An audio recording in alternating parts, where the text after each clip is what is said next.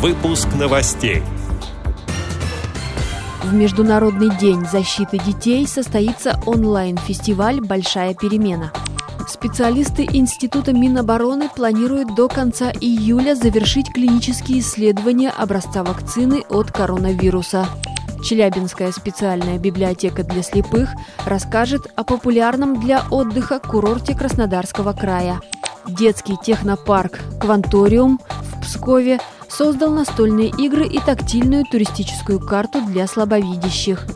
Далее об этом подробнее в студии Анастасии Худякова. Здравствуйте!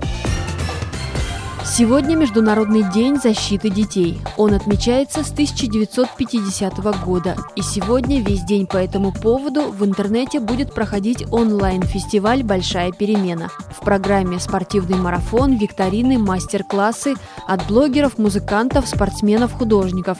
Среди участников министр просвещения Сергей Кравцов, Олимпийские чемпионки Елена Исенбаева и Алина Загитова, продюсер Иосиф Пригожин и многие другие – Полезные рекомендации экспертов в сфере образования найдут и родители. Завершится праздник концертом в группе конкурса «Большая перемена ВКонтакте». А впереди у выпускников единые государственные экзамены. В этом году они начнутся на месяц позже. 3 июля пройдут испытания по географии, литературе и информатике, а перед этим 29 и 30 июня проведут пробные ЕГЭ без участия школьников, когда еще раз перепроверят все системы, которые будут задействованы во время экзамена.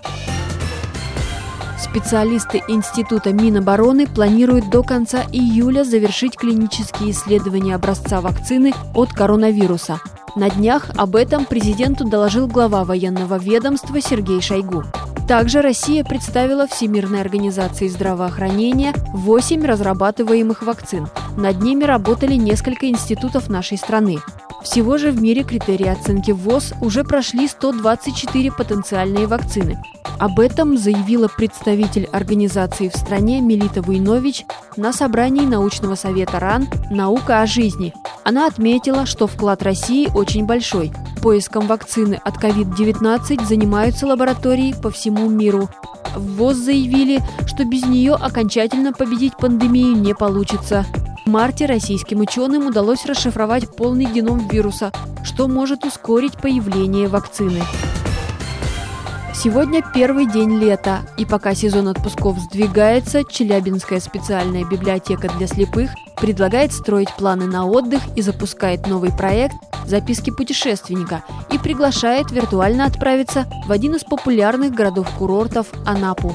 Полученные знания могут пригодиться тем, кто давно собирается посетить этот черноморский город в Краснодарском крае, который расположен на стыке Большого Кавказа и Таманского полуострова – там, на сравнительно небольшой территории, проживали различные культуры и народы, что воплотилось во множестве исторических памятников. Об этом и не только расскажут записки путешественника на сайте спецбиблиотеки.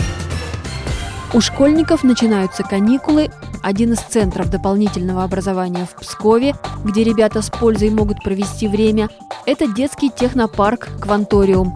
После пандемии он вновь распахнет свои двери – Почти круглый год совершенно бесплатно наставники обучают детей создавать роботов, работать с виртуальной реальностью, печатать на 3D-принтере. Материал о технопарке вышел на портале Центра деловой информации Псковской области. Среди самых запоминающихся проектов Кванториума, например, шашки и нарды для незрячих, которые создали школьники в творческой мастерской – они общались с активистами Всероссийского общества слепых.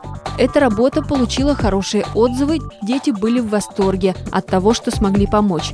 Еще одна команда разработала тактильную туристическую карту для слабовидящих.